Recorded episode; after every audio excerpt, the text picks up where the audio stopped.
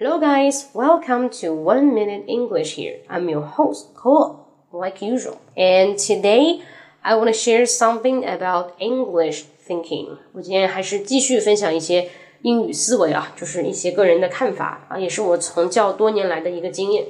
那首先第一个就是形容词这个东西，什么是形容词啊？其实大家可以想过没有啊？我们形容啊，这一本书很厚，那这个桌子，比方说很粗糙，这个桌子摸上去很光滑。那这种词到底是桌子光滑呢，还是这本书厚呢？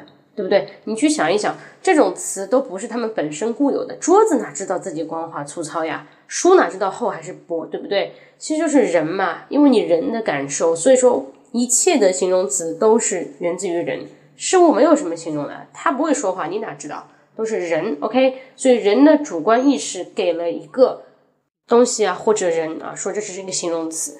那很简单，人呢情绪无非分两种嘛，第一种是好的，第二种是不好的。你形容词嘛，形容这个，哎，这个台子很光滑，光滑这个 smooth 说不来怎么办啦？没关系啊。Oh, this table give me a good feeling. I'm feeling good on this table.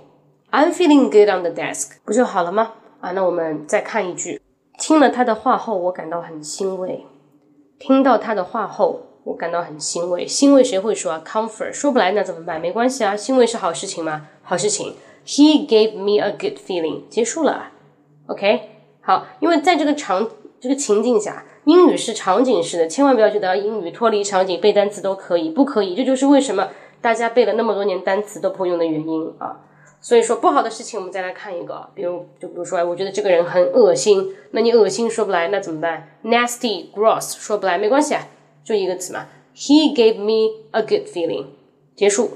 All right, so good feeling and bad feeling can cover all kind of adjectives. So that's English logic, that's English thinking. Hopefully, will like it. 啊，希望大家喜欢这个英语思维的分享啊。我其实比较喜欢那种一针见血的东西。我最好，我今天这个节目可以帮助大家一下子豁然开朗，这就是我所希望，这也就是我的一些教学理念和教学方法。那对我教学感兴趣的，或者对这个分享感兴趣的，可以关注我们的公众号“英语口语风暴”。英语口语风暴打一个六，就会有我的更多的分享。OK，so see you next time，拜拜。